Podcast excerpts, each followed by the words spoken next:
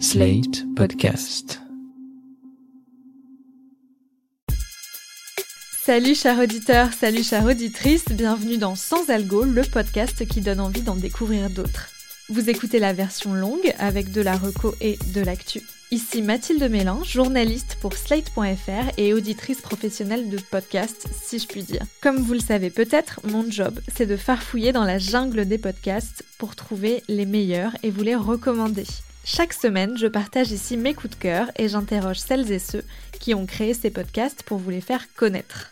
C'est un sixième épisode un peu spécial que je vous propose puisque le week-end dernier c'était la quatrième édition du Paris Podcast Festival ou PPF pour les intimes. Tous les ans, le PPF récompense un podcast dans chacune des neuf catégories de la compétition officielle. Et cette année, le palmarès est vraiment top, j'ai décidé de vous en parler. Et je ne dis pas ça parce qu'un podcast produit par Slate Podcast a été primé pour la première fois. Il s'agit de l'épisode de première et dernière fois de Lucille Bélan qui donne la parole à Vanessa, femme trans à la vie amoureuse épanouie. Dans cet entretien, qui a reçu le prix de la meilleure conversation, Vanessa parle sans tabou de sa vie sexuelle, c'est un peu le thème du podcast, mais aussi de la façon dont elle a conçu sa petite fille par GPA au Canada et de son allaitement. C'est une interview émouvante qui brise pas mal de clichés autour de la transidentité et de la sexualité des femmes trans. J'avoue que j'étais surprise. Je pensais pas forcément tomber sur un mec comme ça et voilà. Et mais euh, quasiment dès le deuxième ou troisième message qu'on s'envoyait, je lui ai bien rappelé, je lui ai dit écoute, tu as bien lu mon profil, tu sais bien qui je suis, pour pas qu'il y ait tromperie sur la marchandise. Il est, enfin voilà, il m'a dit que euh, ça suscitait sa curiosité. Je sais pas, je sais pas le terme exact qu'il avait employé, mais c'était un petit peu de de cet ordre-là. Et du coup, mais voilà, j'avais pas non plus l'impression d'être juste juste un fantasme à ses yeux. Voilà, on parlait pas les premiers échanges, on parlait pas forcément que de cul. On parlait euh, de, de, choses, de nos centres d'intérêt en commun. Autre podcast qui déjoue les clichés, Carnet de correspondante de Marine Vlaovic pour Arte Radio. Ce podcast-là, il a gagné le prix du meilleur documentaire et je suis pas du tout étonnée. Dans cette série hyper riche, Marine Vlaovic raconte son quotidien de journaliste pigiste correspondante à Ramallah en territoire palestinien qu'on soit d'accord ou pas avec elle sur le conflit israélo-palestinien, ce que Marine Vlaovic apporte au débat avec cette série documentaire, c'est surtout une vision de l'intérieur du métier de correspondant, du journalisme et du traitement de l'actualité. Le temps, c'est de l'info. Avant l'élection de Donald Trump, les États-Unis étaient l'un des plus farves. Si je me plante autant, c'est que je travaille souvent tard le soir ou au cœur de la nuit pour livrer des sujets tout frais que vous entendez dans les matinales. Excellent réveil à tous. À 7 heures passées de 7 minutes. Cette annonce controversée reflète pourtant une réalité, vous le comprendrez grâce à notre correspondante. Et nous irons ensuite en Afrique. Pour enregistrer, je n'ai pas de studio professionnel à disposition, avec de la moquette sur les murs, comme ceux que vous pouvez voir dans les vidéos de la radio filmée. Dans ma maison frigo de Ramallah, une chambre mal isolée fait office de cabine de prise de voix. Et pour tout équipement, j'ai du matériel hors d'âge que j'ai payé de ma poche. Autre gagnante au PPF, Sarah Trey Stéphanie, du podcast de fiction Frouch. Frouch, c'est un peu compliqué à décrire. C'est une sorte d'histoire en micro caché où l'auditeur suit les aventures d'une jeune comédienne hypersensible et maladroite avec l'impression d'être cachée comme une petite souris dans son sac. Personnellement, c'est l'une de mes fictions préférées, mais ça ne plaît pas à tout le monde parce que c'est un humour globalement basé sur le malaise. Et quand je dis malaise, je pèse mes mots. Voilà, et toi alors Qu'est-ce que tu comment ça va enfin, euh... Bah euh, moi ça va, ça va, ça va. Bah tu sais, je te dis, euh, j'écris, euh, j'écris mon spectacle en ce moment. T'écris un spectacle Bah tu sais, je te l'ai dit sur ouais, ouais, sur ma vie, mon œuvre, tout ça. C'est à, viser plutôt quoi poétique, humoristique. Humoristique. On est sur de l'humour. Ah, ok, je, je, déteste ça. Pour... Enfin, j'aime bien ça, mais rigoler, c'est rigoler, c'est fort bien. Enfin, partout, tout le monde te dira que rire c'est bien. Cela dit, c'est non cette tendance actuelle à, à, vouloir décrocher le rire par par tous les moyens, ce, les moqueries que ça peut engendrer. Enfin très peu pour moi tous les le c'est le le stand-up, les, sketch, les sketchs de stand-up. Euh, non, ah ouais? Mais toi, c'est pas ça que tu fais si c'est ça que tu fais? Non, non. non après, il y en a des très bien. Enfin, il y en a des très bien. Mais moi, je fais pas du ça. Je fais un seul en scène en fait. C'est pas du tout du stand-up, tu vois. Ah ouais. Fruits est dispo en exclusivité sur Spotify. Allez l'écouter depuis le début. Je vous promets que vous n'avez jamais rien entendu de semblable. Dans le palmarès, il y a aussi un super podcast jeunesse produit par Initial Studio. Tout est dans le titre, ça s'appelle Raconte-moi une bêtise et ça donne la parole à des adultes qui racontent une grosse bêtise qu'ils ont faite quand ils étaient petits. En musique, c'est Antoine Salaire qui remporte le prix pour Frères de cœur, un docu sur une transplantation cardiaque et l'histoire de deux frères. Et dans la catégorie podcast francophone, c'est le balado québécois Récidive de Manuel Légaré et Michel Montreuil qui remporte le prix. Ça parle d'un homme qui a séquestré une adolescente des années après avoir déjà enlevé un jeune homme. Je vous invite à écouter tout le palmarès, bien sûr, mais surtout la grande gagnante de ce PPF 2021, Julie Bozac de Vénus s'épilait-elle la chatte? C'est une première dans l'histoire du festival.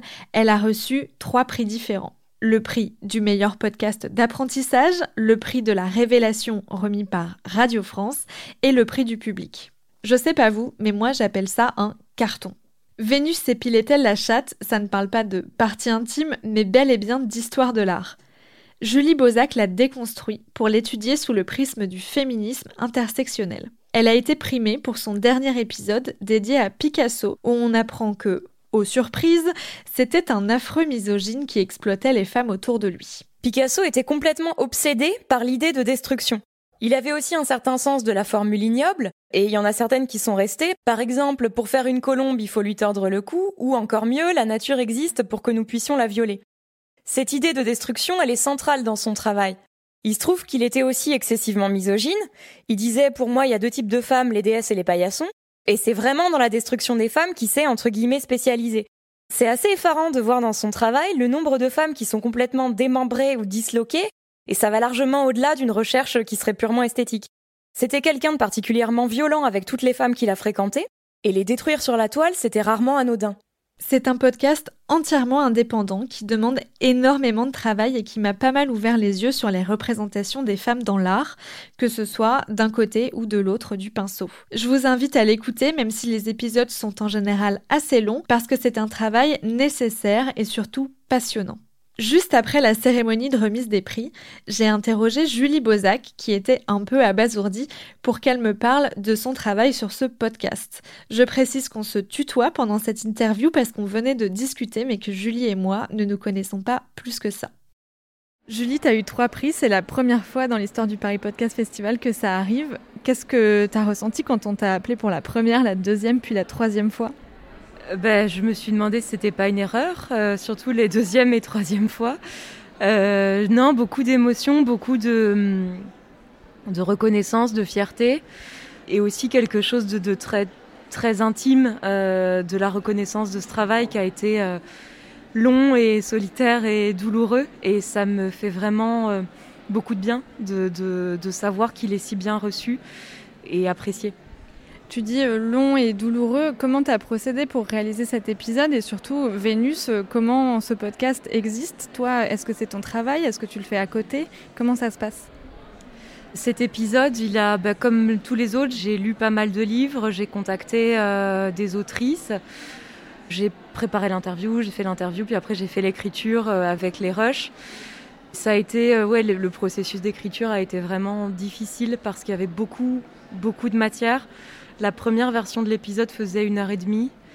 Il fallait aussi que ça soit digeste, donc c'était vraiment un, un gros enjeu d'arriver à donner pas mal d'informations sans prétendre à être exhaustif parce que euh, l'idée c'est pas de saturer les gens d'infos mais de créer un tout qui soit euh, cohérent, qui soit fluide et qui soit agréable à écouter tout en étant construit.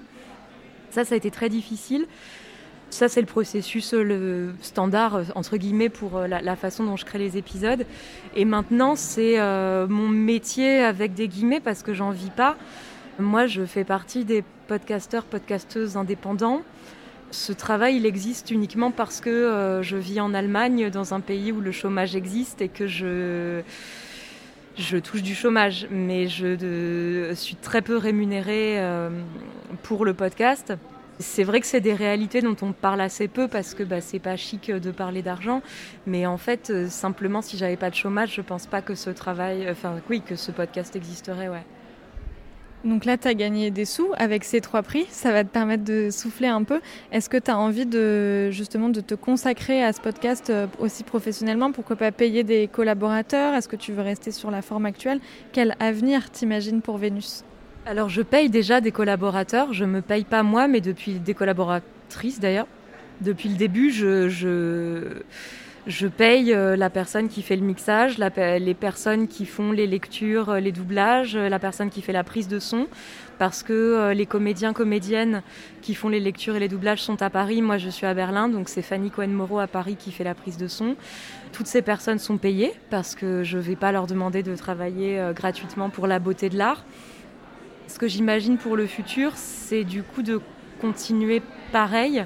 Moi, je pense aussi que mon podcast, il existe euh, sous cette forme parce que justement, je suis indépendante.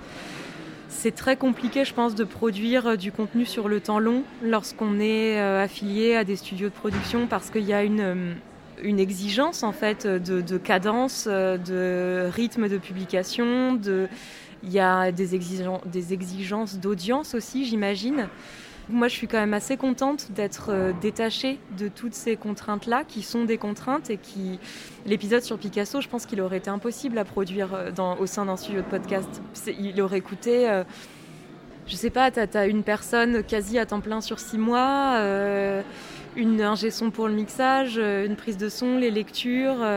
je sais pas combien il aurait coûté, je suis incapable de faire le calcul, mais, aucun studio de podcast ne dépense ces fourchettes-là de, tu vois, de budget pour un seul épisode. Un seul, c'est même pas une série. Donc non, moi ça, ça, me va très bien aussi de garder une liberté de ton euh, qui est la mienne, de dire exactement ce que je veux. Ça, je trouve ça quand même assez précieux. Non, simplement là, ce que ça va me permettre, c'est d'aborder la suite de Vénus assez sereinement, en fait, de, pouvoir euh, mieux payer euh, les personnes qui collaborent, parce que là, je suis très consciente que je les paye à un tarif qui n'est pas celui du marché. Je vais pouvoir les payer à un prix plus juste je vais pouvoir faire plus d'épisodes euh, ambitieux, c'est-à-dire euh, non francophones, avec du doublage, euh, avec une prise de son spécifique et tout. Ça, je le fais moins parce que c'est cher. Donc voilà, mais ça va pas changer grand-chose finalement à la façon dont Vénus fonctionne et au, type de, de résultats que ça va donner. Je pense pas. Et c'est ma dernière question. Est-ce que Vénus, c'est toujours ta chambre à toi? Ah ouais, mais maintenant c'est c'est plus que ma chambre à moi, c'est mon, je sais pas, c'est mon, c'est mon jardin, c'est ma maison. Enfin, c'est devenu tout en fait. C'est vrai que maintenant ça, ça prend toute la place. Parfois, c'est un peu trop d'ailleurs. Quand j'ai passé tous ces mois à bosser sur l'épisode sur Picasso, je, me suis un peu coupée de tout. Hein. J'ai, vu personne, je n'arrivais pas à penser à autre chose. Donc c'est, ça devient mon ouais, ça devient, ça se confond avec moi et c'est un peu trop. Ouais. Donc je vais peut-être essayer de travailler là-dessus aussi euh, avant de refaire d'autres épisodes ambitieux comme ça. Merci d'avoir écouté Sans Algo. J'espère que ça vous a donné envie de découvrir Vénus et Piletel la chatte et aussi les autres podcasts primés au Paris Podcast Festival 2021. On vous met le lien du palmarès entier dans la description de cet épisode. N'hésitez pas à vous abonner à Sans Algo pour ne rater aucune de nos recommandations. Nous sommes sur toutes les plateformes d'écoute de podcasts. Vous pouvez aussi en parler autour de vous et nous dire si nos recommandations vous plaisent à l'adresse mail dans la description.